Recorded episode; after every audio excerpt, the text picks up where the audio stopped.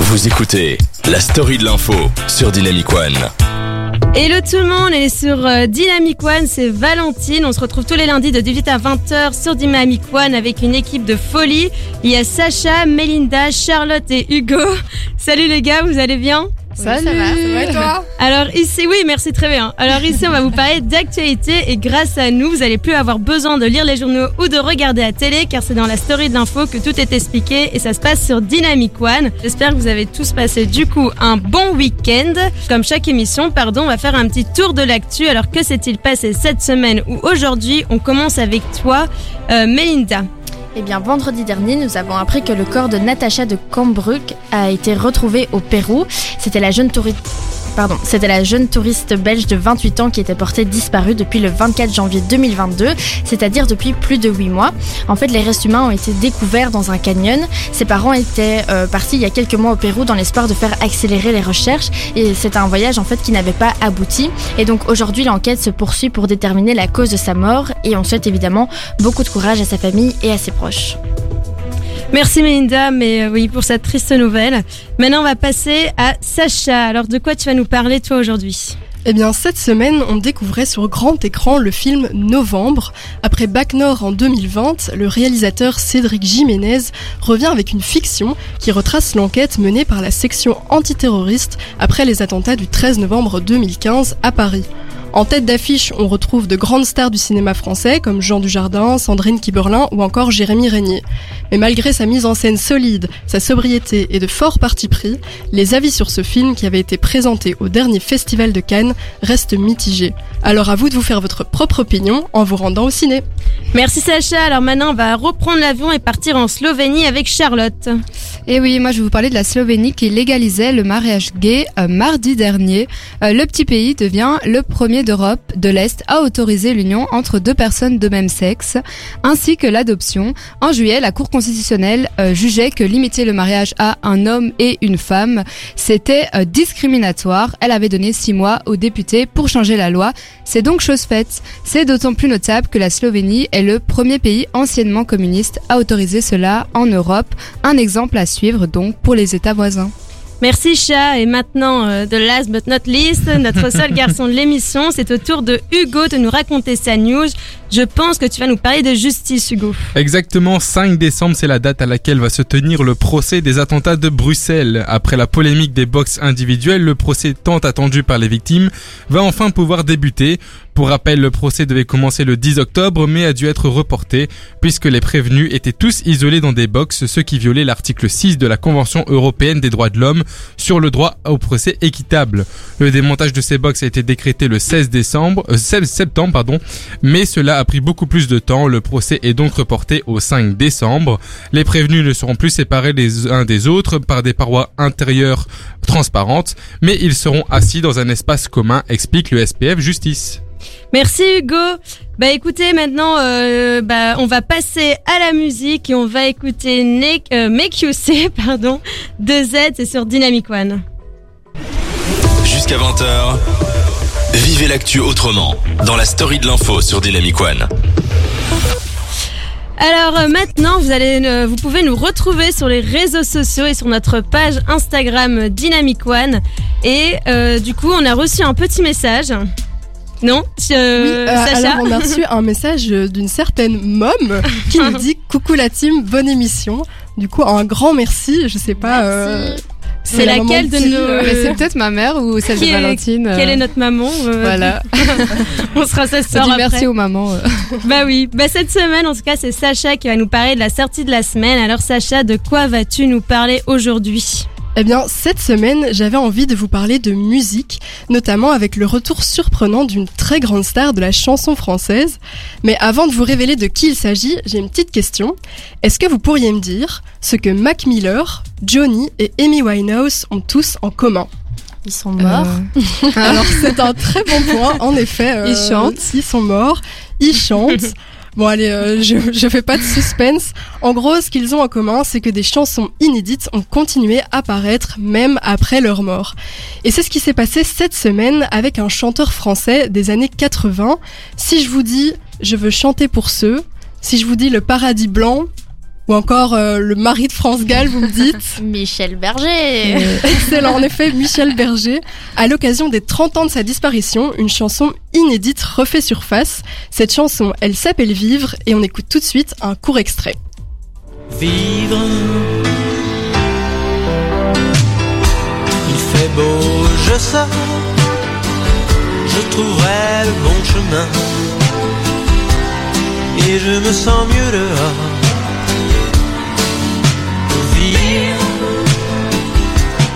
Alors, il ne s'agit pas d'un titre qui a été retrouvé par hasard au fond d'un tiroir. Non, pas du tout. En fait, Vivre aurait dû se retrouver sur l'album Beau Séjour, qui est sorti en 1980, aux côtés euh, de chansons cultes de l'artiste, comme par exemple La groupie du pianiste ou Quelques mots d'amour. Seulement, au moment de sortir cet album, ils se sont rendus compte qu'il n'y avait pas assez de place sur le vinyle. Ce qui peut paraître un petit peu lunaire hein, de nos jours. nous, on ouais. voit Mais qu'est-ce qu'un vinyle déjà un vinyle, alors je pense que Ah, quand même, euh, on pas. va prendre les auditeurs. euh, Non, tout le monde sait ce que c'est qu'un vinyle. Eh bien voilà, je pense que plus personne euh, n'aura ce problème euh, à notre ère. Enfin, quoique le, le vinyle est en train de revenir. Ça hein, revient à la mode. Hein. Peut-être Ouais. qu'un jour Moi Beyoncé aura ce vinyles. J'ai euh, le tourne-disque chez moi. Voilà, t'as une petite collection. euh, Ouais, et Michel Berger dans un de mes prochains. Euh, voilà, excellent. La chronique qui, qui tombe à pic. Eh bien, enfin voilà, quoi qu'il en soit, il n'y avait pas assez de place sur ce vinyle et donc il a fallu faire un choix entre les différentes chansons. C'est finalement Vivre qui fut écarté à cause de ses sonorités qui collaient trop aux années 70 alors que le reste de l'album était plutôt années 80. Et si la musique nous ramène dans les années hippies, les paroles quant à elles sont très actuelles puisque dans ce titre, Berger chante pour célébrer la vie et la nature, hein, vous l'avez entendu dans le petit extrait. Bref, un sujet écologique qui était peut-être un petit peu trop avant-gardiste pour l'époque. Bon, après, on dit souvent que les grandes idées arrivent toujours trop tôt. voilà. Donc, vous pourrez retrouver Vivre sur le best-of du même nom qui sera disponible dès le 28 octobre prochain. Et puis, si comme Valentine, vous aimez Michel Berger, n'oubliez pas que la comédie musicale Starmania, qu'il a composée avec Luc Plamondon en 1979, sera à redécouvrir sur scène très bientôt. D'ailleurs, ils viennent euh, à Forêt Nationale euh, en mai 2023. Donc, je sais pas si vous voulez avec, y aller avec moi. Ah, tu veux y aller? Moi, j'adore. Peut-être Valentine. euh. Val, Ah, moi j'adore Michel. Et pour les Michel. auditeurs qui préfèrent la musique un peu plus actuelle. Alors, si votre truc c'est plutôt la musique actuelle, pas de panique. Cette semaine, c'était aussi l'occasion de découvrir le nouveau single d'Ed Sheeran et Vianney qui s'appelle Call on Me. C'est un drôle de duo qu'on n'attendait pas, mais qui au final fonctionne très bien. On peut même y retrouver Ed Sheeran qui chante en français. Ah ouais. En gros, le gars euh, sait tout faire, quoi. Il chante trop bien, il chante en français, euh, bref. Et puis si vous n'êtes toujours pas convaincu, vendredi on découvrait aussi Théorème, le nouvel album de Bilal Hassani, dans lequel il se dévoile complètement et il exprime, euh, il explique même euh, des histoires très personnelles. Alors je ne sais pas quels sont euh, vos goûts musicaux ici autour de la table, mais en tout cas pour nos auditeurs, je vais lancer un petit sondage sur l'Insta en story de Dynamic One. Donc n'hésitez pas à venir nous dire si vous êtes plutôt team Michel Berger comme Valentine ou plutôt Bilal Hassani. Merci euh, Sacha pour cette chronique. Bah écoutez, vous de base vous connaissez bien Michel Berger ou pas? Euh, Pas du tout. non, pas trop. Bah, je connais les grandes chansons, Pas une mais grande euh, Waouh. je suis plus team euh, Bilal Hassani. Ok, bah oui, je comprends. Bilal Hassani est, est parfait. Et en plus, je sais pas si vous avez vu, mais il était dans Danse avec les stars. oui, oui, oui, j'ai vu. Vous avez regardé un peu ou pas? Parce qu'il est pas coach en plus cette année. Ah bah si. Ah ouais, il me semblait bien. Je regarde pas, mais euh, je suis au courant. Il est au courant de toutes les actus. Ouais, Toujours pas à que, la pas que le sport. Hein. Hugo est un grand fan d'actu. Mais comme vous tous en fait. Bon allez, maintenant je vous lance. euh, bon, désolé pour l'accent. One Manize, Britney Spears. C'est tout de suite sur Dynamic One. Vous écoutez la story de l'info jusqu'à 20h sur Dynamic One.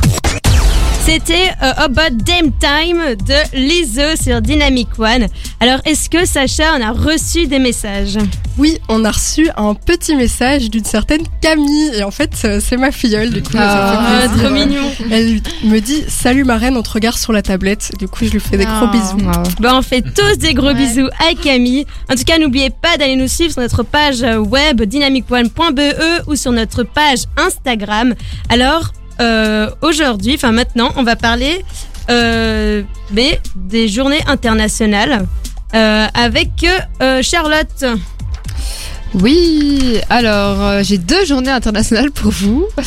Euh, on va commencer avec une petite question. Est-ce que vous avez voulu, euh, à un moment dans votre vie, devenir prof euh, quand vous étiez petit ou Mélinda non. jamais?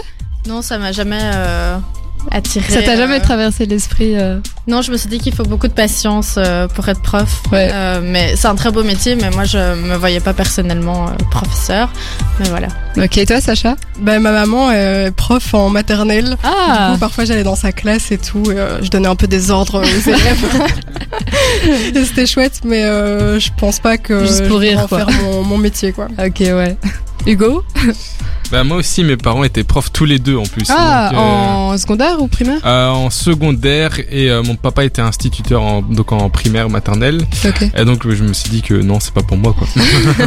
Après euh, j'ai fait des je suis animateur dans des plaines et tout mais ça je- j'aime bien mais Ouais. donner des cours comme ça C'est c'est plus compliqué mais pourquoi pas dans le futur hein, Ouais. c'est jamais euh, Ah. jamais fini. On note, on note. Il a dit pourquoi Prof pas. à l'IEX, hein, peut-être. Peut-être.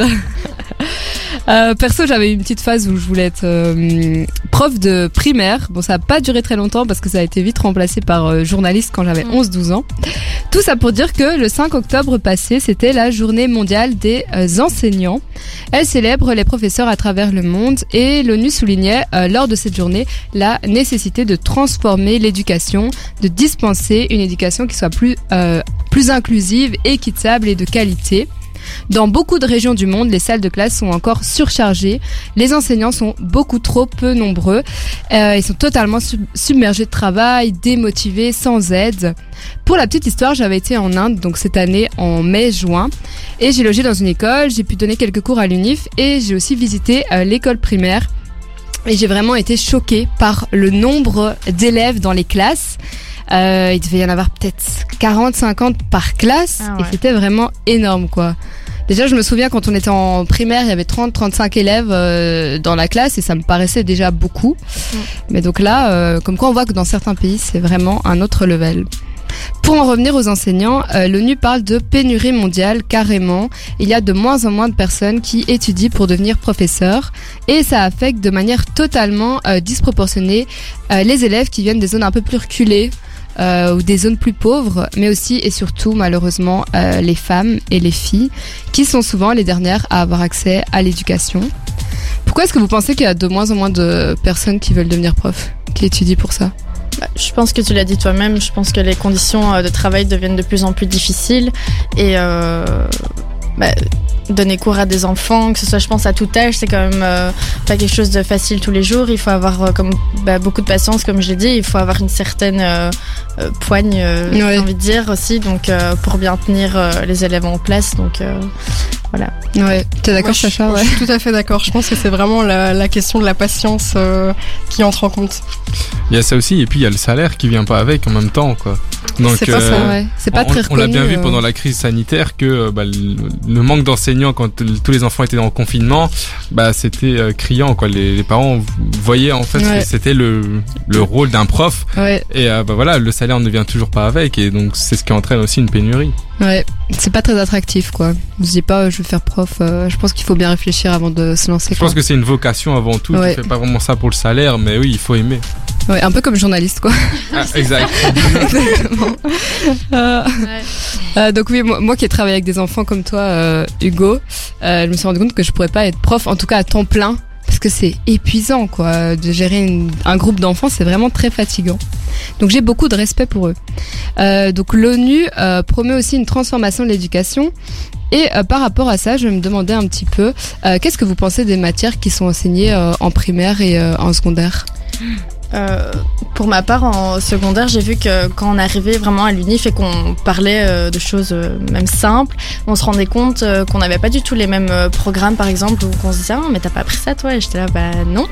Du coup, je pense que parfois on devrait plus avoir un programme, en tout cas dans l'enseignement général, qui serait plus euh, Commun oui, aux différentes commun. écoles Ouais, et euh, apprendre beaucoup plus de choses sur la culture générale aussi, Ouais. euh, plus euh, sur la langue française également. Vraiment des choses qui vont nous servir plus tard dans notre métier, voilà, qui seraient Ouais. importantes pour nous. Quoi. Hugo, t'en penses quoi? Bah, je suis tout à fait d'accord avec ce qu'a dit Mélinda, mais euh, oui, c'est- clair. Dans- on a vu par exemple des dans le cours d'histoire, qui est quand même un des cours où tu as de la culture générale, bah, tout le monde n'est pas logé à la même enseigne. Pareil pour les langues. Ouais. Euh, ça, c'est quelque chose qui m'a fort marqué. Moi, j'avais appris par exemple le néerlandais depuis la troisième maternelle.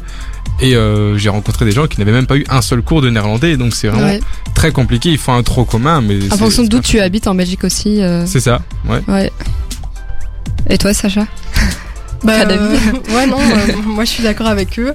Après, euh, je me dis aussi, enfin, moi perso, j'étais en théâtre euh, littérature. Oh, pas Et, mal. euh, tu vois, on n'avait pas ça chez moi. Oui, voilà, il y a plein d'options euh, possibles. Et je me dis aussi que, ben, même si parfois on a des profs euh, qui nous poussent un petit peu euh, trop, et on se dit, purée, euh, là vraiment, je suis que en secondaire, et euh, ce prof-là, il me pousse, euh, j'en peux plus. Mais finalement, après, quand t'arrives à l'UNIF, tu te rends compte que, ouais, ça valait le coup. Ouais. Donc, euh, ouais, je me dis, parfois, ça vaut la peine de, de bosser dur, parce que après, euh, c'est quand Après, même bah, un autre tu, niveau, tu quoi. remercies les profs. euh, Ouais, exactement. Ouais, perso, j'ai un avis un peu tranché euh, sur le sujet. Euh, je trouve que beaucoup de matières qu'on donne euh, en primaire ou surtout en secondaire sont inadaptées à la réalité et au monde dans lequel on vit aujourd'hui. Donc l'accent est très souvent mis sur les mathématiques et les sciences, euh, matières que j'aimais pas trop et dont franchement euh, j'ai pas retenu grand chose. Hein. Je vais pas mentir. Euh, Il y a beaucoup de choses qu'on n'apprend pas du tout et euh, qui euh, je trouve sont aussi importantes et devraient être enseignées. La politique par exemple. Ouais, clairement. On a peut-être vu, moi je me sens que j'avais sciences sociales, donc on a eu un petit cours là-dessus, mais c'était vraiment pas grand-chose. Euh, L'écologie, Ouais. euh, les questions de genre et de sexualité, donc euh, on a eu, je pense que tout le monde a eu ça, le PMS qui vient donner un petit cours euh, de sexualité, mais c'est vraiment très très limité et en plus c'est hétérocentré. Mm. Euh, tout ce qui est euh, par rapport aux médias, aux réseaux sociaux. On n'a eu aucun cours là-dessus, en tout cas dans mon école, j'ai jamais eu de cours là-dessus. Donc voilà, pour moi, il faudrait une vraie refonte de l'éducation, euh, que ce soit des matières qui sont enseignées, et peut-être aussi la manière de donner cours. Euh, donc c'est très souvent un professeur qui parle pendant deux heures, euh, des élèves qui écoutent, prennent notes, mais bon, c'est pas, c'est pas toujours comme ça qu'on retient le mieux, quoi. Ouais, c'est clair. C'est pas hyper interactif Ouais. pour les étudiants et c'est vrai qu'on a du mal à rester concentré. Je pense même à l'UNIF quand on est Ouais, dans l'auditoire. Euh, voilà, quand t'es avec euh, 300 personnes autour de toi qui parlent, euh, c'est quand même difficile de rester concentré, sauf si on est vraiment motivé et que ça nous passionne. Hein, mais euh, Ouais. voilà, Et comme en secondaire, on choisit pas toujours euh, c'est cool. ouais. les cours, euh, ouais, c'est un peu difficile. Voilà, donc ça c'était pour euh, la journée mondiale des enseignants. Et la deuxième journée euh, dont je voulais vous parler, c'est aujourd'hui. C'est la journée euh, mondiale contre la peine de mort. Euh, cette journée vise à mobiliser la société, les euh, dirigeants politiques pour instaurer l'abolition universelle de la peine capitale. Euh, perso, je suis à 100% opposée à la peine de mort et je voulais connaître un peu votre avis. Euh, donc dites-moi juste si vous êtes pour ou contre. Moi, moi perso, enfin, je trouve que c'était dans une autre époque. Enfin, en tout cas, euh, maintenant, ça n'existe plus en Europe. Donc, euh, enfin, non. Je sais pas si je me trompe. Euh, Euh, Quoi Et je oui. sais pas. En fait, il y a beaucoup de pays où c'est pas officiellement euh, interdit, mais euh, où elle n'est plus appliquée. Ouais, c'est ça, comme en Belgique, ça a été pendant de nombreuses années encore appliqué, mais encore ça faisait oui. longtemps qu'on n'en avait plus fait. Non. Bon, en France, c'était pareil, c'est Mitterrand qui a décidé de, de mettre De fin à, à la, à la peine de mort, et puis euh, ça faisait longtemps qu'on n'avait plus eu avant, quoi. Oui, c'est ça. Bah oui, moi personnellement, je suis bah, évidemment contre, hein, parce que quand si jamais euh, la justice fait des erreurs et ça arrive, on a vu euh, euh, notamment en France avec euh, l'affaire Patrick c'est ce que Diss, j'allais euh, dire, tout ouais. ça, euh, on a vu qu'il y a des erreurs, une peine de mort, on sait plus revenir en arrière. Quoi, Ouais, Donc, non. euh, non, moi je suis contre. Ça c'est compliqué, ouais, c'est clair. Mais vas-y, euh, Charlotte. Et toi, non, mais Linda, t'en euh, t'en penses quoi? Bah, moi j'ai à peu près le, le même avis que, que Val et, et Hugo. Euh, Je suis complètement contre. euh. C'est vrai que tout ce qui est erreur euh, de justice ou voilà après ça, je sais pas si ça arrive tous les jours, mais je pense que ce serait un peu dommage euh, voilà de donner la peine de mort à quelqu'un qui n'est pas coupable. Ouais. Et puis euh, de toute façon, je pense que quand on a fait quelque chose d'horrible, c'est bien mieux de rester enfermé toute sa vie que, que de mourir. Donc voilà. Voilà. Ok, je vais vous donner quelques chiffres euh, maintenant. Euh, selon Amnesty International, euh, 108 pays ont aboli donc la peine de mort pour tous les crimes. Euh, 7 pays ont aboli la peine de mort pour les crimes de droit commun et 28 pays sont abolitionnistes en pratique, donc c'est-à-dire que euh, ils ne pratiquent plus la peine de mort, même si c'est encore euh, légal. Euh, selon vous, euh, où ont lieu le plus ont eu lieu le plus d'exécutions en 2021 Dans quel pays? Aux États-Unis? Non, Euh, un très un très très grand pays. Moi, je pense à la Chine comme ça, mais je sais pas si c'est ça. C'est en Chine. euh, Il est trop fort. Il connaît tout. C'est donc la Chine. Donc c'est en Chine qu'on a exécuté le plus grand nombre de condamnés et on n'a même pas les chiffres officiels parce que euh, c'est euh, classé secret euh, d'État. Euh, après la Chine, on a l'Iran, euh, l'Égypte, l'Arabie Saoudite et la Syrie. Euh, 579 exécutions ont été enregistrées en 2021 euh, par Amnesty International. Donc c'est 20% de plus euh, que par rapport à 2020 et euh, 28 670 personnes sont euh, connues comme étant euh, sous le coup d'une condamnation à mort dans le monde, donc sont euh, dans le couloir de la mort. Euh, voilà, euh, c'était ma petite chronique. Merci. Ah bah euh, merci Chacha. merci. Euh, bah écoutez, euh, moi j'ai trouvé ça hyper intéressant. Euh, ben voilà, on va prendre la semaine prochaine des autres journées internationales. Alors pour la suite, on va faire un petit jeu et maintenant on va s'écouter Borderline de Pop Sinclair sur Dynamic One. Jusqu'à 20h, vivez l'actu autrement dans la story de l'info sur Dynamic One. C'était euh, Borderline de Bob Sinclair sur Dynamic One. Alors maintenant on va se faire un petit jeu. Et Est-ce que vous connaissez le Kikadi quoi? Ah oui, mais, ouais. euh, Allez, rappelle-nous Ça les dit règles. Les règles sont simples. Je vais vous dire une phrase euh, qu'une personnalité de la semaine a dit et vous devez retrouver cette personne et dire le contexte. Allez, c'est parti Let's go. À La première phrase, c'est « Je suis devenue une telle marchandise Je suis devenue une telle marchandise. ». Ouais. Indice. Euh, c'est une Il y avait pas de actrice. phrase. Une Une actrice. Je vous ai dit un gros indice Bon, là. allez, Hugo, vas-y, dis-nous. hein. Bah non, mais mm, comme c'est les, les 5 ans de l'affaire Harvey Weinstein, est-ce que c'est dans ce contexte-là ou pas? Alors là, pas du tout, pas du Pas tout, du pas du tout. Ah non. Ah. Raté. Trop dans l'actu, moi. non. Déçu. Alors c'est euh, une actrice qui a fait plusieurs films. Ah oui, Ah bon. oui, il y a beaucoup d'actrices qui ont fait plusieurs films. Oui, alors plusieurs sagas. Saga. Actrice française Saga. ou américaine? Américaine. sûrement. Actrice américaine. Vas-y. Elle a fait-. De De. De. Hunger Games Ah, Jennifer Lawrence. Ouais, c'est. Jennifer Lawrence. En fait, elle a avoué lors d'une discussion avec Francine euh, Stock, donc euh, je crois que c'est une journaliste, durant le festival du film euh, de Londres, qu'elle avait subi une grosse perte de contrôle après l'énorme succès de le- du premier volet de la saga de Hunger Games en 2012. Je savais Oh. pas. Et elle a ajouté, je pense que j'ai perdu le sens du contrôle entre la sortie de The Hunger Games et l'obtention de son Oscar. Et parce qu'en fait, du coup, elle est devenue une telle marchandise, elle a été euh, médiatisée partout. Ah oui. Et en fait, en 2012, le premier volet de la saga est devenu culte.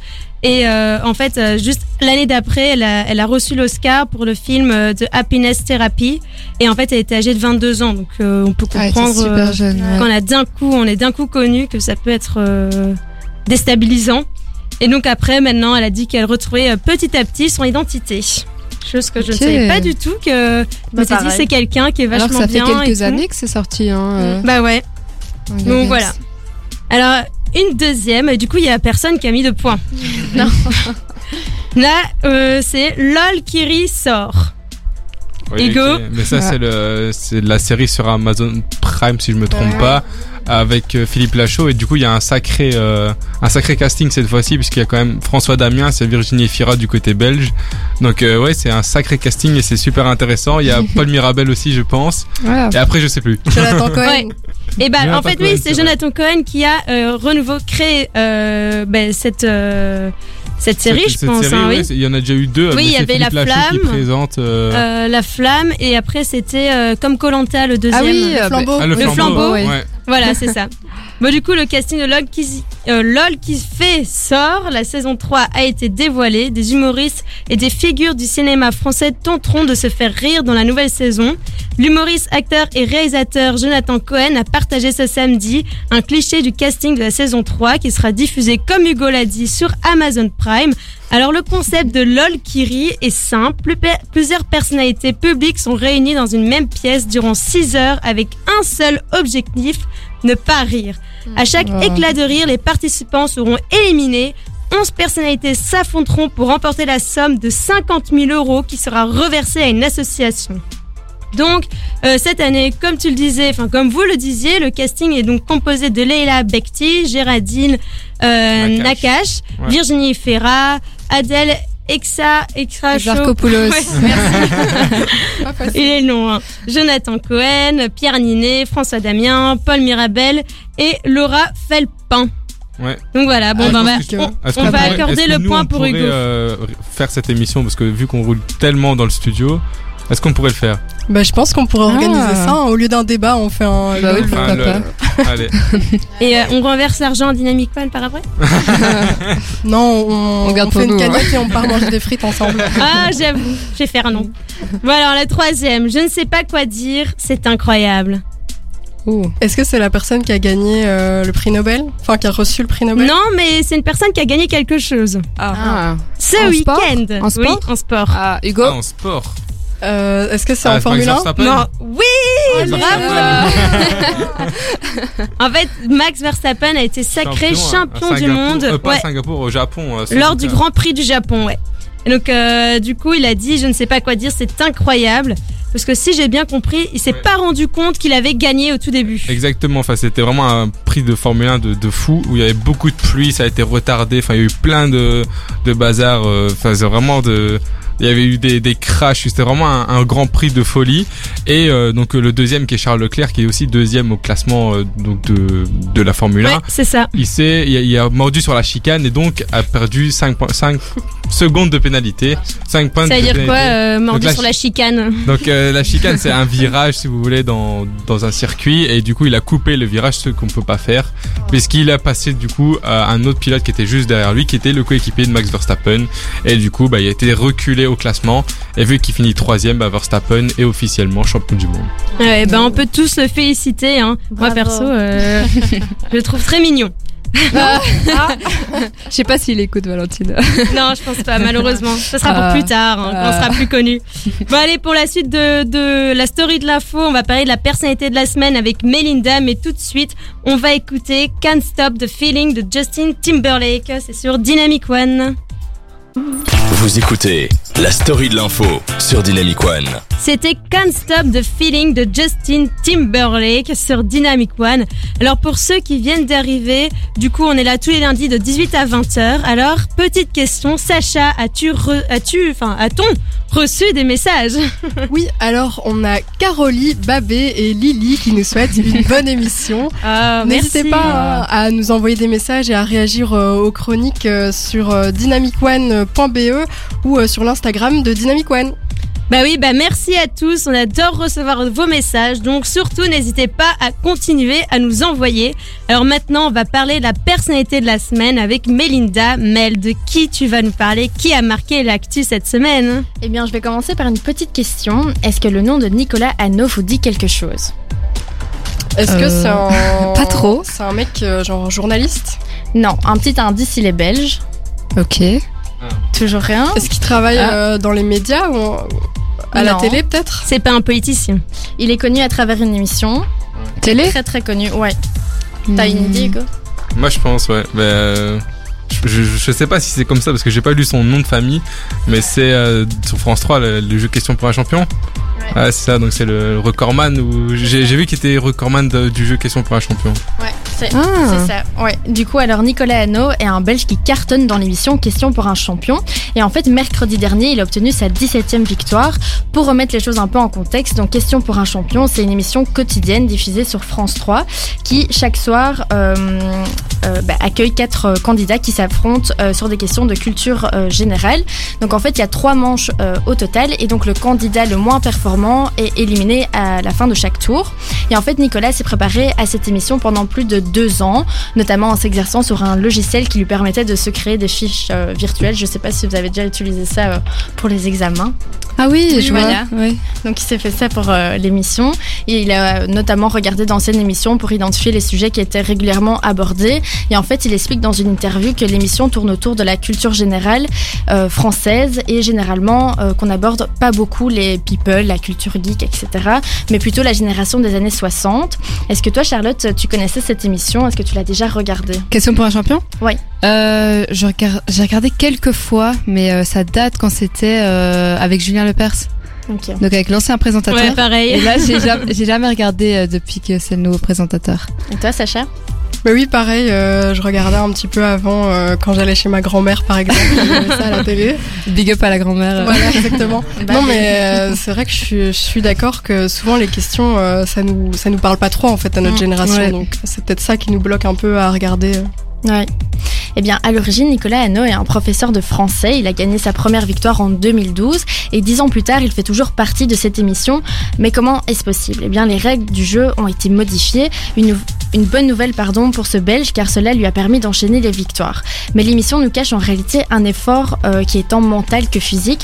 En fait, euh, une fois que Nicolas avait remporté les trois tours face aux autres candidats, il pouvait décider de soit partir avec la cagnotte ou de recommencer en repartant à zéro avec de nouveaux candidats. Et évidemment, l'émission est enregistrée directement à la suite du premier match, ce qui est très fatigant pour le candidat gagnant. Donc, il n'a pas euh, le droit de rentrer chez lui et puis revenir un autre jour. Donc, euh, il a expliqué que c'était vraiment euh, hyper fatigant. Et pourtant, ce jeudi, il entamait sa 18e participation à ce jeu mythique qu'il a finalement perdu. Il aura conquis les fans de l'émission et il se sera fait un nom. On le retrouvera prochainement dans l'émission Noël pour un, champ- Noël pour un champion, toujours diffusée sur France 3. Et donc, euh, soyez au rendez-vous si vous voulez euh, voir ses exploits. Pour conclure cette chronique, je voulais voir avec vous, euh, chers animateurs, votre culture générale. euh, on en Oh là là. Oula. La question piège. Vous en pensez quoi euh Mais en vrai, moi, je me souviens euh, au tout début euh, à l'IEX, quand on devait rentrer euh, donc à l'UNIF, on nous faisait d'abord un test euh, de culture générale pour voir un petit peu. euh, Ah oui, c'est vrai. mais il était vraiment dur. il était le coup. vraiment difficile. Ça te casse un peu le moral, quoi. Tu te dis bon bah. Tout le monde avait. Moi, j'avais raté. Tout le monde ratait, ouais. Donc bon, je me dis peut-être que peut-être qu'elle est pas au top, mais Ouais. Bah, je pense que tu peux avoir ta culture générale avec des sujets plus importants. Par exemple, bah, pour mon cas, par exemple, j'adore euh, tout ce qui est his- l'histoire, etc. Donc peut-être ma culture générale est plus. Voilà, c'est Ouais, ça. Même les films, les chansons françaises, j'ai plus ma culture générale à moi. Bah, je pense que enfin chacun a un peu son truc. euh, Ouais, c'est on un va peu dur de, tous aimer les mêmes de choses. se euh, spécialiser dans, dans tout. Il y a des choses qui nous touchent plus. Ouais, Voilà, c'est ça. Ouais. Euh, pour ma part, je ne dirais pas que j'ai une culture générale irréprochable, loin de là. J'essaie de me cultiver sur des sujets qui m'intéressent, mais c'est vrai que je n'ai jamais été quelqu'un de, euh, par exemple, calé en film culte. Euh, je lis pas beaucoup de livres également qui font partie des grands classiques. Moi, ce qui me plaît vraiment, bah, c'est l'actualité. Voilà.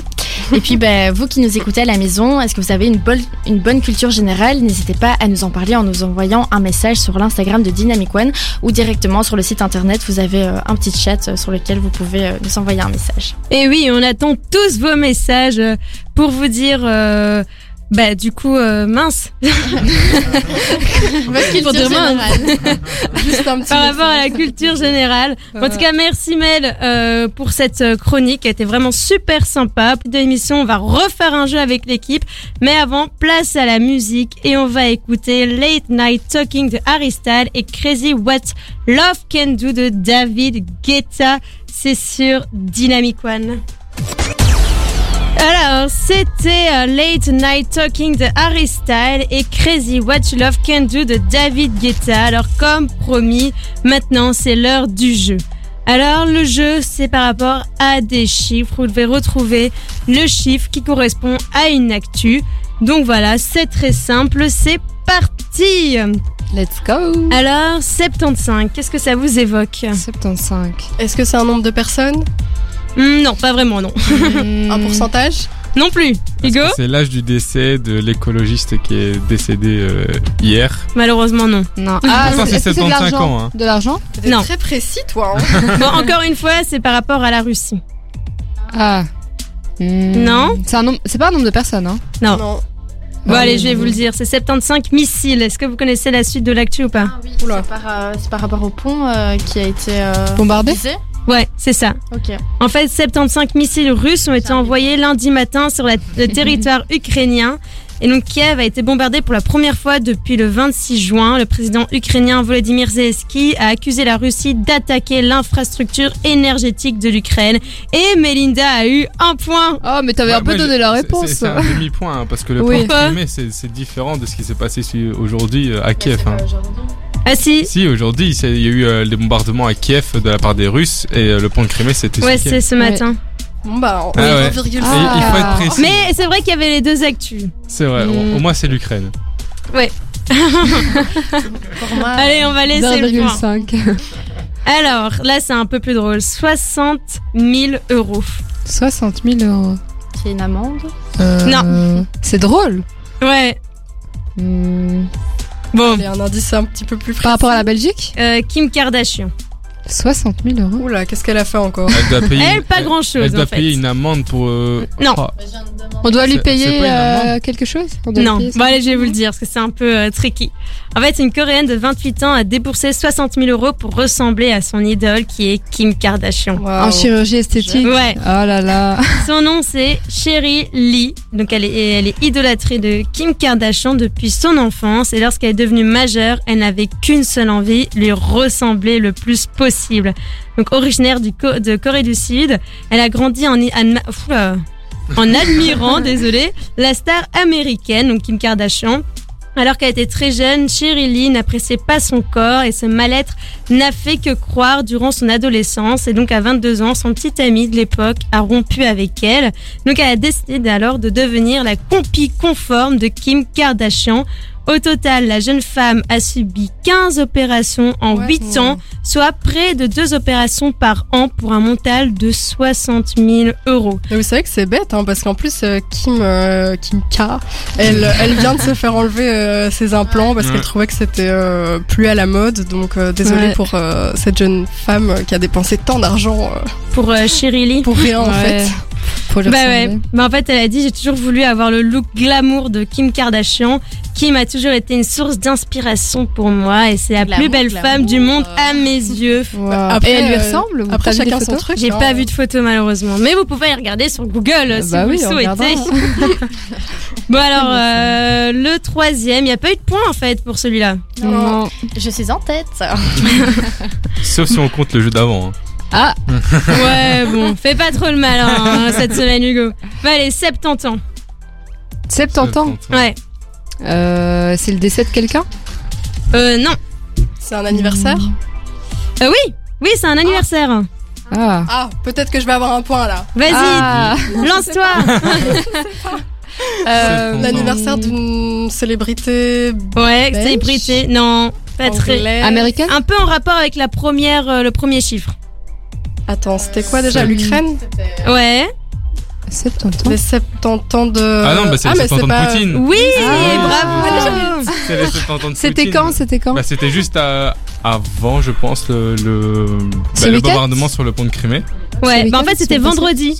Et donc euh, bah du coup Poutine il a fêté on va on va dire comme ça ses 70 ans mais l'anniversaire a été euh, bousculé par la crise politico-économique et militaire et aussi euh, bah du Ouais. coup euh, bah euh, par euh, par euh, allez comment ça par l'Ukraine et tout ça lui a mis un petit coup de mal. En vrai, euh, Petit il peut coup de s'en vieux. vouloir qu'à lui-même. Hein, j'ai envie de Bon, dire. je pense qu'il a bien fêté ça. Il a fait son birthday Ouais. tout seul.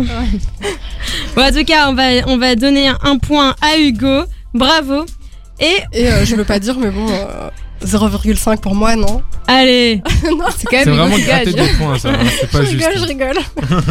Bon, allez, on va faire un petit dernier 37. Ça, 37 c'est 37 personnes, pardon. personnes. En Belgique? Non. Euh, En France C'est pas une news hyper joyeuse. Ah, En- ah, c'est un décès. Ah. Oui, un décès, ouais. Euh, 37 personnes qui sont décédées. En, En, Europe Thaïlande Oui, Ah. mais Hugo, t'es trop fort. Ah oui, il y a eu des- Dis-nous tout alors euh, dans ce Mais cas-là. Ces 37 décès en Thaïlande, ça a été, je pense que c'est une fusillade dans une école ou une Exactement. crèche. Ouais. quelle Dans une ouais. crèche, ouais. En fait, euh, la Thaïlande est sous le choc après le massacre de 37 personnes. C'est passé dans le nord-est du pays le 6 octobre dernier. Un ancien policier est soupçonné d'avoir agi sur l'emprise de stupéfiants et a débarqué dans la crèche de son fils pour y massacrer les enfants qui faisaient la sieste et le personnel d'encadrement.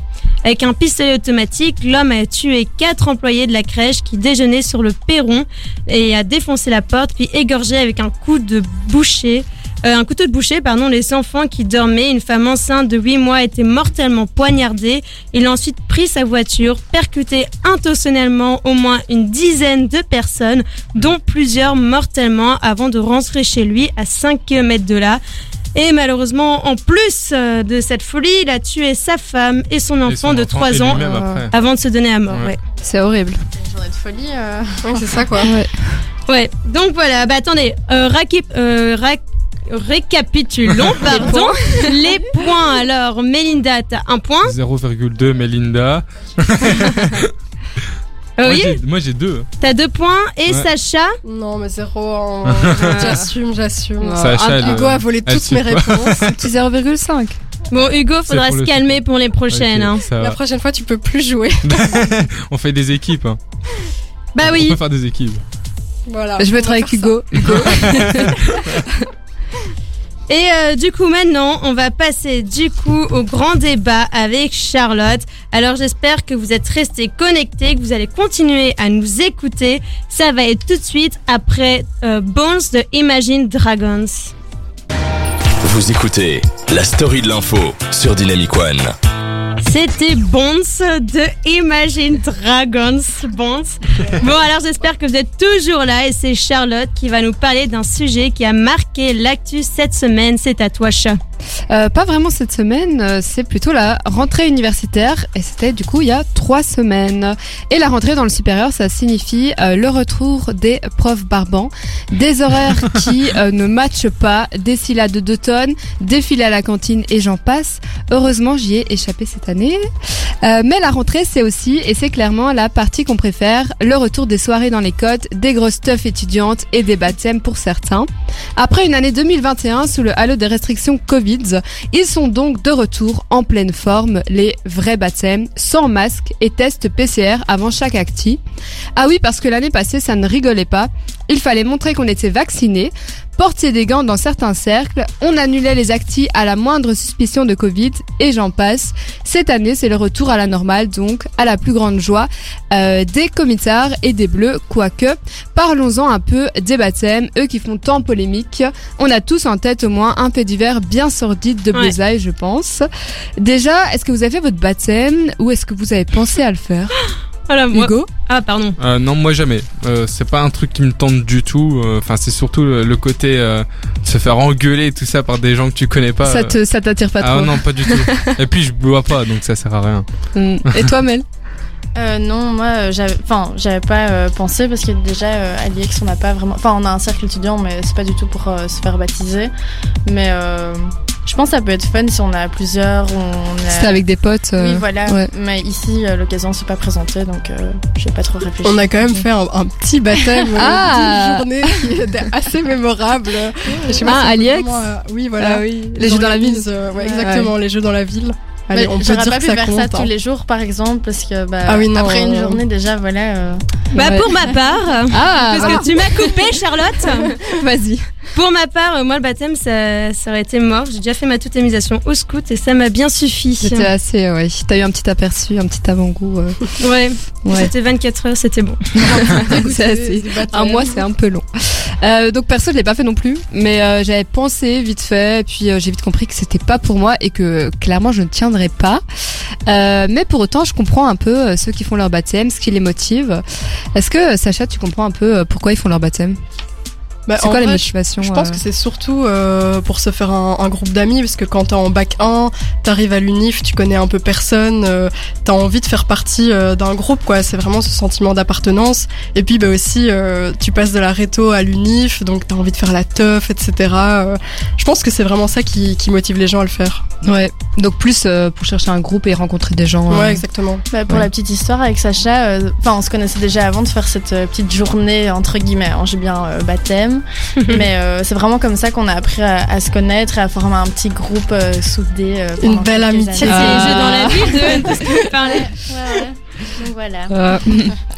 Donc oui, un peu comme toi, Sacha, je pense qu'ils cherchent à être inclus. Euh, Il y a un fort sentiment euh, d'appartenance qui peut se créer. Et ils peuvent compter les uns sur les autres. Donc pour un article, j'ai interviewé d'ailleurs euh, il y a pas longtemps une comitarde qui me disait qu'il y a vraiment une solidarité qui se crée entre eux. Ils s'entraident pendant le blocus. Par exemple, ils vont étudier en bibli ensemble. Mais les, les baptêmes ont très mauvaise presse. Accidents liés à l'alcool, abus d'autorité, remarques sexistes et racistes. On en entend vraiment de toutes les couleurs. Vous pensez que peut avoir un baptême qui se déroule euh, dans le respect sans qu'il y ait des abus, Valentine T'en penses quoi? Euh, évidemment. Euh, Il y a des inés qui font du coup super gaffe maintenant. Moi, par exemple, j'ai une de mes potes, elle a l'UCL, il y y a des débordements dans d'autres dans d'autres cercles et du coup, bah, ils ont fait des restrictions. Mais c'est vrai que parfois on entend des folies, quoi, genre Ouais. des gars euh, qui se retrouvent. Moi, j'avais entendu une histoire, un gars qui était enfermé dans une vache pour le baptême de médecine et en gros, on l'avait recousu. Il fallait en gros qu'il se libère Il de truc. sortir. euh, Sauf qu'il est sorti bah, étouffé. Il y a des histoires comme ça et tout. Évidemment, il y a des abus, mais du coup, il y a eu plein de- d'histoires. Histoire très sympa. Non, mais c'est vrai, il y, a- il y a eu plein de malheurs et tout, mais du coup, enfin, maintenant, les cercles, il y en a plein qui font attention. Parce qu'il y en a eu aussi, je crois, il y a deux ans, un cercle près de Liège, je pense, qui a fait vraiment n'importe quoi. Il y a des, cercles qui ont, des cercles qui ont dû fermer. euh, ouais, c'est ça. Ouais, bah, l'année passée, il y a deux ans même en Flandre, le Reuzegom de qui est très attaché à l'extrême droite, bah voilà, ils, ils ont, il y, a- il y en a un Ils qui est décédé, c'est- je pense que c'est Sandadi à son nom, et euh, bah oui, ils lui ont fait boire de, de l'huile de, de l'huile de poisson, je pense, Oh Ouais. god. des quantités euh, Je m'en souviens de monstrueuses. cette histoire. Ouais, Ouais, ouais, des ouais. quantités Oui, monstrueuses d'alcool, ouais, Ouais. et puis après ils l'ont jeté dans, enfin c'était un truc de, de malade, et euh, après il y a eu des, des suspicions de critiques racistes Ouais. et tout ça, donc ouais, Ouais. c'était, ça a pas allé très très loin parce que bah l'alcool étant, euh, Ouais, voilà, c'est ça. Ouais, je pense que ça peut très vite euh, déraper malheureusement, mais c'est aussi un peu comme dans toutes les soirées étudiantes, euh, un peu beaucoup alcoolisé quoi. Et les baptêmes euh, sont pourtant de plus en plus encadrés. Les cercles sont soumis à des chartes, donc ils doivent respecter des règles.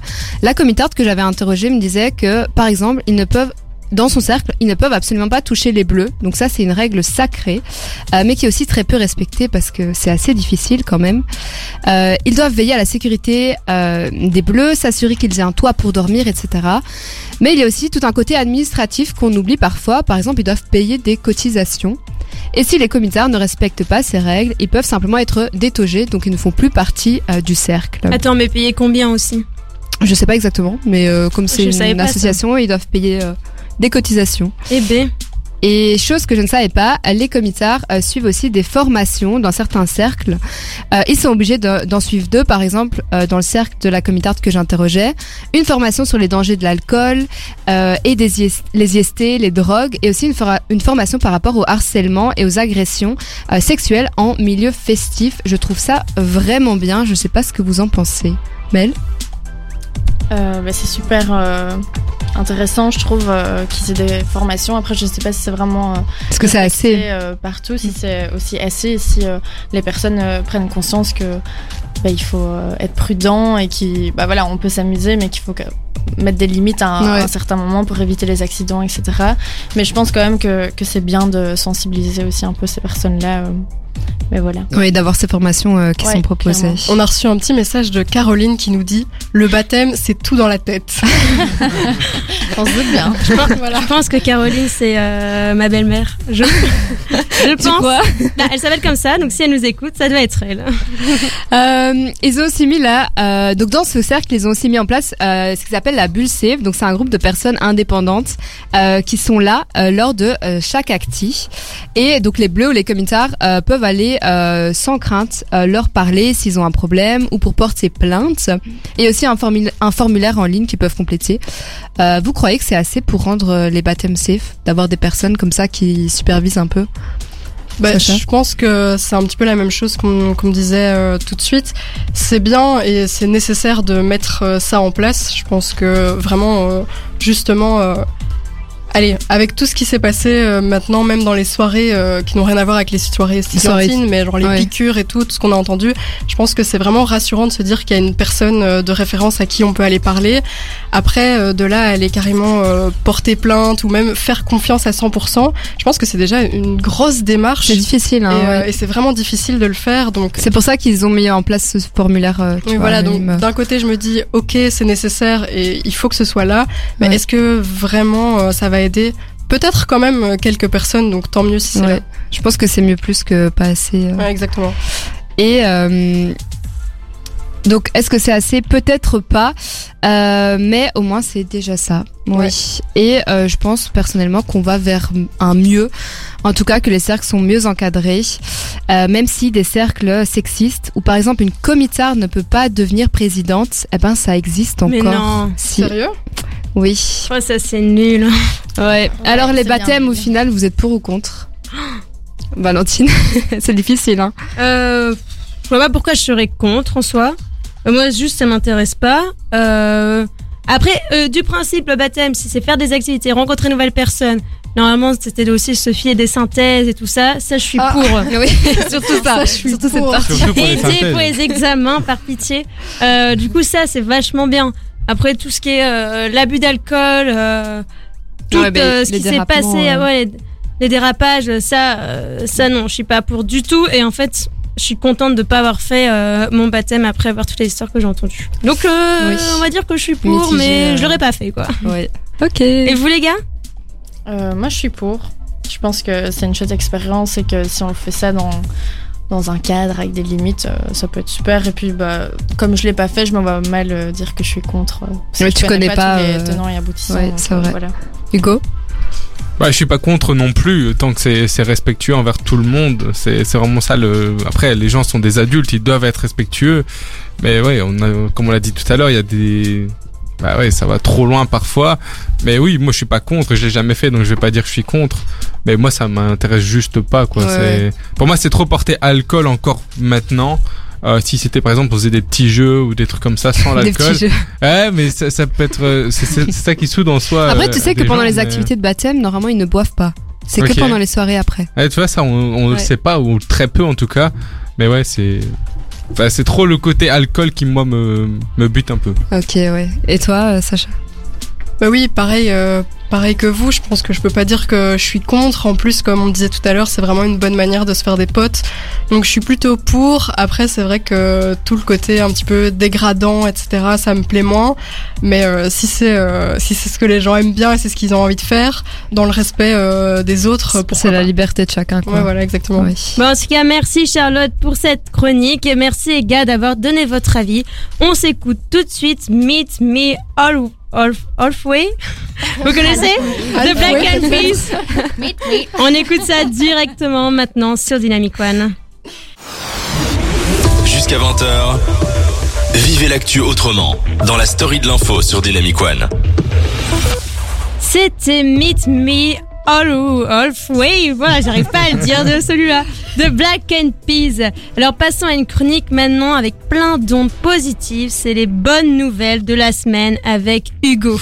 Oui, et positif, c'est, c'est- la chronique s'appelle Bonne Nouvelle ou Politique. Moi, c'est plus le premier, c'est sur le côté politique, avec la baisse du salaire des ministres. Donc, le premier ministre belge, euh, Alexander De Croo, j'allais dire Herman son père, euh, souhaite que les acteurs politiques de notre pays diminuent leur salaire, alors que nous sommes tous en pleine crise énergétique et donc financière. La nouvelle proposition du premier ministre Alexander De Croo a fait beaucoup réagir ces derniers jours. L'homme fort de l'OpenVLD a proposé jeudi matin de réduire de 8% son salaire ainsi que ceux des ministres des différents gouvernements. Mais c'est une bonne nouvelle. C'est un peu une bonne nouvelle, oui, c'est clair. Bah, pas, pas pour eux, mais pour nous, oui. c'est une proposition qui survient quelques jours après la polémique des salaires des acteurs politiques. Pour rappel, au moment où la grande majorité des Belges ont du mal à régler leurs factures, les journalistes de RTL ont demandé à certains acteurs politiques le montant de leur salaire. Si certains n'avaient aucun mal à le dévoiler, d'autres étaient bien plus embarrassés.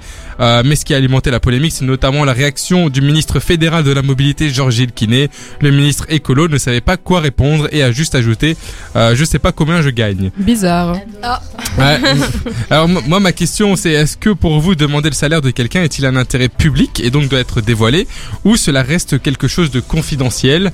Et euh, bah voilà c'est un peu une intrusion dans la vie privée euh, est-ce- est-ce que si on vous demande votre salaire à vous vous le donnez comme ça euh, sans Là, je crois que Melinda a envie de dire euh, quelque chose. Ah, envie de donner son salaire. Par rapport à Vas-y. par rapport à l'argent, je sais qu'en Europe c'est très euh, tabou comparé par Ouais. exemple aux États-Unis où c'est quelque chose de naturel qui se dit sans problème. Donc je pense que c'est juste une question de mentalité, de culture ici en Europe et bah, par exemple en, en Belgique.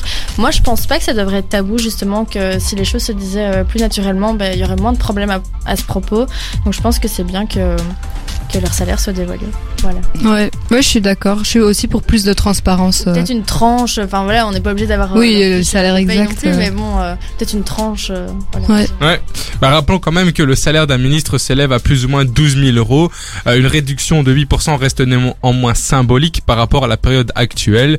Mais pour l'instant, rien n'est encore acté, même si d'autres politiciens se disent être d'accord, euh, notamment Elio Di Rupo, ministre président de la région wallonne, ou encore Rudy Vervoort, ministre président de la région bruxelloise, partagent l'avis d'Alexander De Croo. Alors après d'autres personnes comme Paul Magnette, donc président du PS, ou Raoul Ledebo, président du PTB, ils voudraient élargir cette diminution de salaire à d'autres secteurs ou encore de doubler le pourcentage actuel à 16%. Je sais pas votre avis là-dessus. Est-ce que pour vous c'est ça doit aller encore plus loin que les 8% ou euh, ou non 8% c'est bien ou pas d'avis? Euh, pourquoi pas? Je sais pas trop. Pas d'avis du coup? Elle a pas le micro. Ouais, ouais. Ben, euh, non, moi je pense que c'est bien que c'est c'est déjà une belle avancée. Après, euh, voilà, à voir si tout le monde sera d'accord, je pense pas en tout cas. Mais commencer par exemple par euh, 8%, c'est déjà très bien. Et puis pourquoi euh, ne pas aller plus loin euh, à l'avenir euh, si d'autres personnes euh, sont euh, d'accord à ce sujet? Mais euh, je pense que déjà y songer et proposer, c'est déjà, c'est déjà beaucoup. Alors l'autre info qui est elle aussi positive, mais là c'est plus du monde, dans le monde politique, mais dans le monde du foot. Alors est-ce qu'un club de foot belge peut gagner une Coupe d'Europe cette année C'est la question que de nombreux supporters se posent en ce moment, avec quatre représentants belges dans les différentes Coupes d'Europe cette saison 2022-2023. Et c'est très bien parti pour ces différents clubs, que ce soit Bruges en Ligue des Champions, ou l'Union Saint-Gilloise en Europa League, ou encore Gand et Anderlecht en Conference League.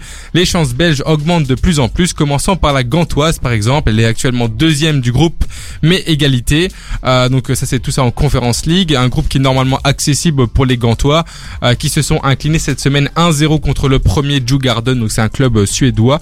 Euh, donc euh, malgré une très bonne prestation du club belge, les Gantois ont manqué de réalisme, mais laissent présager de bonnes choses pour la suite. Anderlecht toujours en Conference League, bah, le Sporting est actuellement en pleine crise malgré la victoire ce week-end 3-1 euh, à Malines. Un jeu qui n'est pas terrible et un sacré manque de réalisme aussi, malgré l'arrivée de bons attaquants comme Fabio Silva ou Esposito.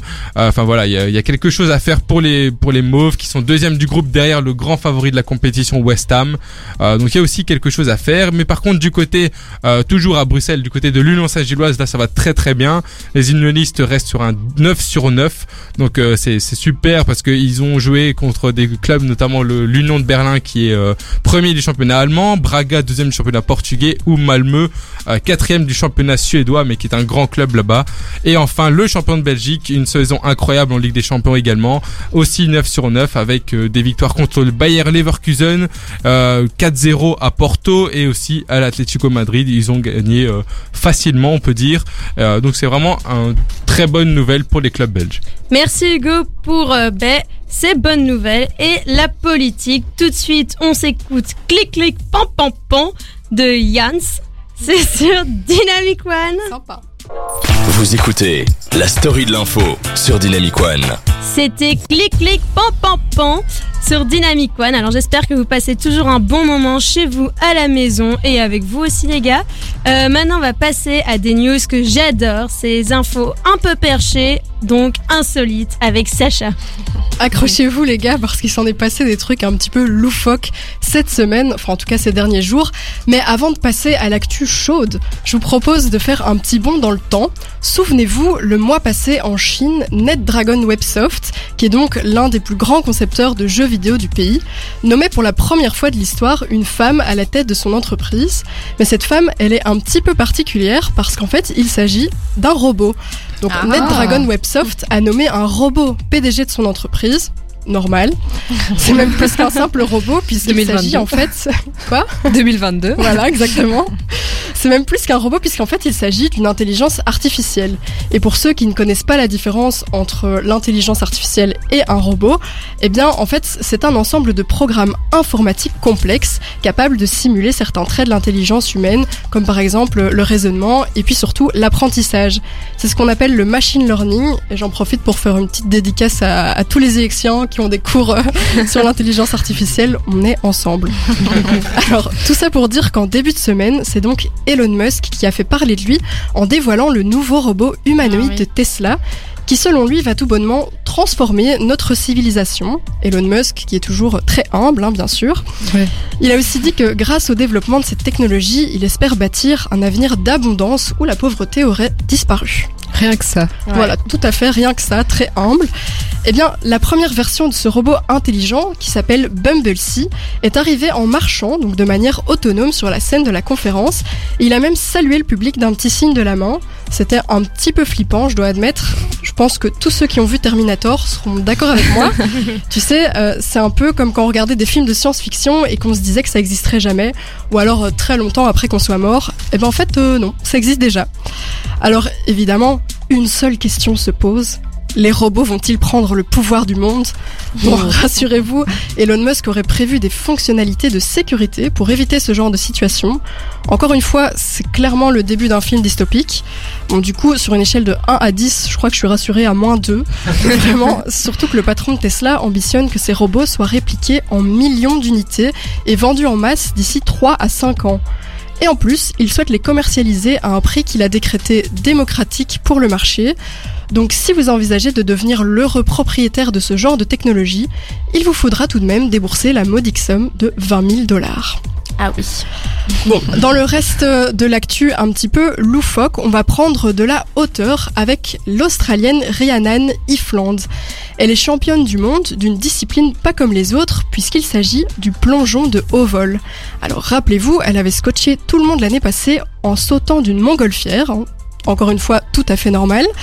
Et elle a remis ça il y a quelques jours, sauf que cette fois elle a pas sauté d'une montgolfière mais d'un autre engin. Je sais pas si vous avez vu l'info passer. Non. Elle a sauté d'un hélicoptère. Ah. Tout ça pour atterrir tout droit dans la baie de Sydney face au célèbre opéra. Donc on n'a Ah ouais, clairement pas tous euh, la même vie. Non. un décor euh, idyllique pour un saut de l'extrême. Toi Mel, je sais que t'aimes bien les, les sensations fortes. Euh, Est-ce que t'aurais osé comme ça sauter dans un hélico? À mon avis, non. Non. Parce que je suis quand même peureuse, mais euh, je pense que quand c'est encadré, etc., je me dis, bon, il peut rien m'arriver de mal. Mais euh, là, sans protection et tout, euh, Hmm. non. Mais à- c'était quelle hauteur, tu sais à peu près? Alors assez oui, haut, non, quoi. non, je rigole. J'ai- En fait, je, je sais pas la hauteur exacte, mais j'ai vu euh, la vidéo où elle saute. Alors, quand tu regardes euh, depuis le point de vue de l'eau, tu trouves Ouais. que c'est pas haut, et puis tu vois le point de vue de la fille qui va sauter dans l'eau, et Ah, là tu te dis, ouais. c'est mort, quoi. Jamais je fais ça. voilà, et bien c'est tout pour l'actualité euh, loufoque de la semaine. J'espère que ça vous a plu, et euh, n'hésitez pas à réagir euh, par message sur Insta ou sur euh, le chat de dynamicone.be. Bah écoute, merci Sacha bah, pour ces news insolites. Et maintenant, on va s'écouter Green Green Grass sur Dynamic One.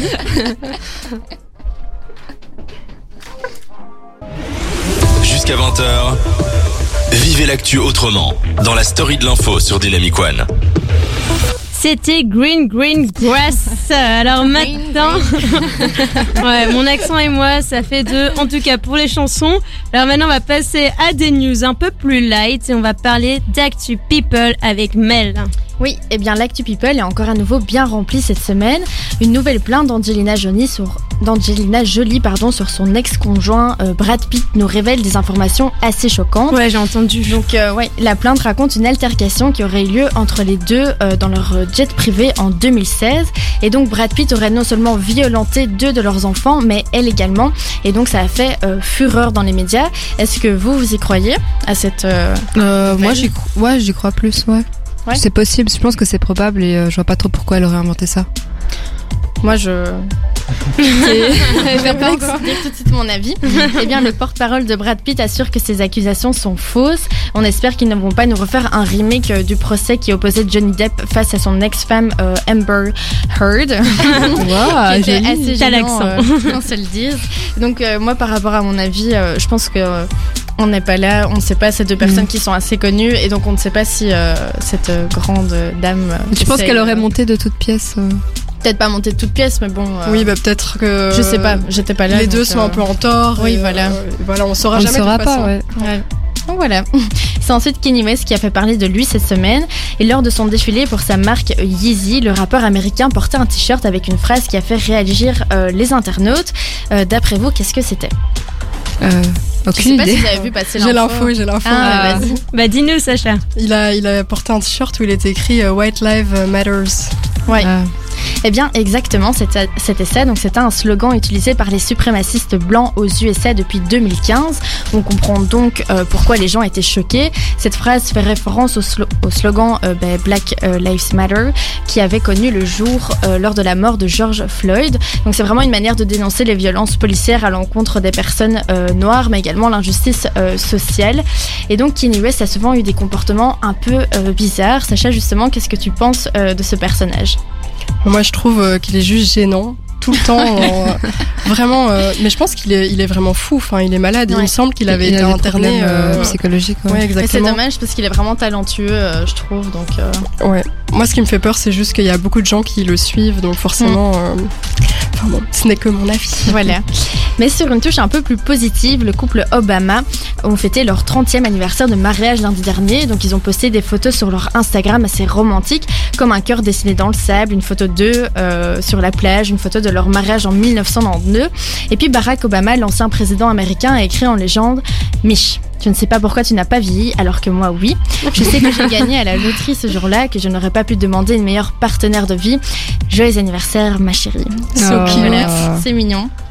Et puis on sort euh, des US et on se dirige en France, où une ancienne candidate de télé-réalité a tenté de se suicider récemment. Est-ce que vous savez qui c'est? Non, pas du tout. Ouais, Je sais plus comment elle s'appelle. euh, Dommage. eh bien, c'était Aurélie Preston qu'on a découvert dans l'émission Les Marseillais en Thaïlande et puis dans Les Anges 8, qui a alarmé ses fans sur les réseaux sociaux en postant euh, une lettre dans laquelle elle disait vouloir tout arrêter. Elle a ensuite rassuré ses fans quelques jours plus tard sur son compte Instagram. Elle a affirmé en story être sortie de l'hôpital. Et en fait, peu de temps avant cette tentative de suicide, Aurélie Preston a accordé une interview à Jérém Jérém Star, qu'on connaît tous, je pense, dans laquelle elle évoquait le harcèlement subi en tournage. Et je vais vous citer quelques passages qui étaient assez euh, choquants. Donc le premier c'était j'ai pris deux euh, seaux euh, de javel dans la tête. Ils ont transporté mon matelas sur lequel ils avaient uriné avant de le balancer. Ou encore j'en suis morte. Il y a une partie de moi qui ne reviendra plus jamais. Est-ce que vous étiez au courant des violences euh, autant psychologiques que physiques lors des tournages de télé-réalité? Bah, il y a quelques années, il y a une fille qui avait participé à Secret Story qui avait fait une petite vidéo euh, où elle avait balancé. On peu, dénoncé, euh, Oui, ouais. Morgane de Secret Story Exactement. 5, hein, c'est ça. Donc en vrai, ça m'étonne pas maintenant euh, que ce soit aussi trash. Ouais, ça, je pas, ouais. ouais, moi non plus. Et bien toujours en France, Cyril Hanouna, le célèbre animateur de l'émission TPMP, s'en est pris à Anne Hidalgo, la maire de Paris. Eh bien Anne Hidalgo a récemment pris la décision de ne pas diffuser les matchs de la Coupe du Monde 2022 sur des écrans géants comme d'autres villes en France telles que Marseille, Bordeaux, Lille et Strasbourg. Et donc cette décision n'a pas fait l'unanimité dans l'émission. Et donc Cyril Hanouna a déclaré quelle hypocrisie mais elle veut pas fermer sa voilà. Et donc, euh, selon lui, la maire de Paris pénalise non seulement les Français, mais aussi euh, les joueurs. Est-ce que toi, Hugo, tu comprends cette décision De pas diffuser le match de Coupe du Monde, pff, ouais, je sais pas trop. Moi perso, je ne boycotterai pas la Coupe du Monde au Qatar parce que euh, pour la boycotter, il fallait la boycotter il y a 12 ans au moment où la décision a été prise. Pour moi maintenant c'est trop tard. Ici on a eu l'Arabie Saoudite pour les Jeux asiatiques. Euh, bah, est-ce qu'on va la boycotter tout de suite ou est-ce qu'on va attendre 2029 parce que c'est en 2029 pour le faire? C'est trop tard après une fois que après on dit il y a des ouvriers qui sont morts sur les chantiers ah bah si on fait pas la coupe du monde ils sont un peu morts pour rien quoi Et ça c'est encore plus dommage pour moi je pense Bien, n'hésitez pas à nous donner euh, votre avis en message privé sur euh, Dynamic One ou sur euh, le chat directement sur le site internet. Et voilà, c'est tout pour l'Actu People de cette semaine. Merci de nous avoir écoutés. Merci Mel. Alors tout de suite, on écoute Astronaut et The Ocean. C'est sur Dynamic One. Vous écoutez la story de l'info sur Dynamic One. C'était The Astronaut in the Ocean. Et maintenant, pour terminer cette belle émission, on va parler de l'actu sport avec Hugo. Oui, on aurait pu appeler cette séquence l'info aberrante de la semaine au lieu de sport, mais bref, l'Arabie Saoudite va organiser les Jeux asiatiques d'hiver 2029. Non, c'est pas une blague, donc si en Europe l'information est très mal vue au niveau local, il s'agit d'une consécration après des années d'acharnement pour mettre en place un projet valable appelé Projet Neom, du nom de la mégapole futuriste en construction dans le nord-ouest du royaume. Donc les déserts et montagnes d'Arabie Saoudite seront bientôt un terrain de jeu pour des sports d'hiver, ajoute le Conseil olympique d'Asie. Une décision qui a également fait réagir le comité international olympique qui affirme ne pas avoir été consulté après cette attribution. Euh, tout ça est un peu bizarre à nouveau, ça nous rappelle le Qatar. Euh, donc la, compé- la compétition de ces jeux aura lieu en 2019 et dans la station de Trojena. Euh, je sais pas si c'est le bon accent, mais bref. Euh, une région où les sommets culminent entre 1500 et 2600 mètres d'altitude. Trojena est pas encore finie, elle doit être achevée en 2026 et prendra des pistes de ski ouvertes toute l'année, un lac artificiel d'eau douce, des chalets, des manoirs et des hôtels de luxe. Le directeur de Neom, euh, je vais pas vous dire son nom, il est trop compliqué, a pour sa part affirmé que Trojena serait doté des infrastructures adéquates pour créer une atmosphère hivernale au cœur du désert et de faire de ces Jeux d'hiver un événement mondial sans précédent. Ah, voilà, c'est un peu, euh, c'est aussi un, le, ces Jeux sont également un objectif important euh, du, du prince héritier qui est devenu premier ministre du pays en septembre dernier. C'est tout récent.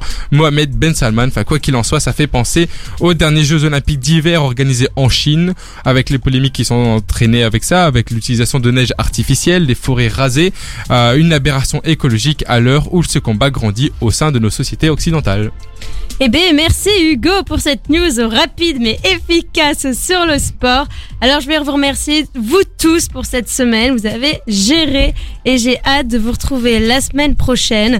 Euh, du coup, c'est tous les lundis, la story de l'info de 18 à 20h sur Dynamic One. Et je vous dis, bah, bonne soirée. Bisous. Merci Val. Bisous.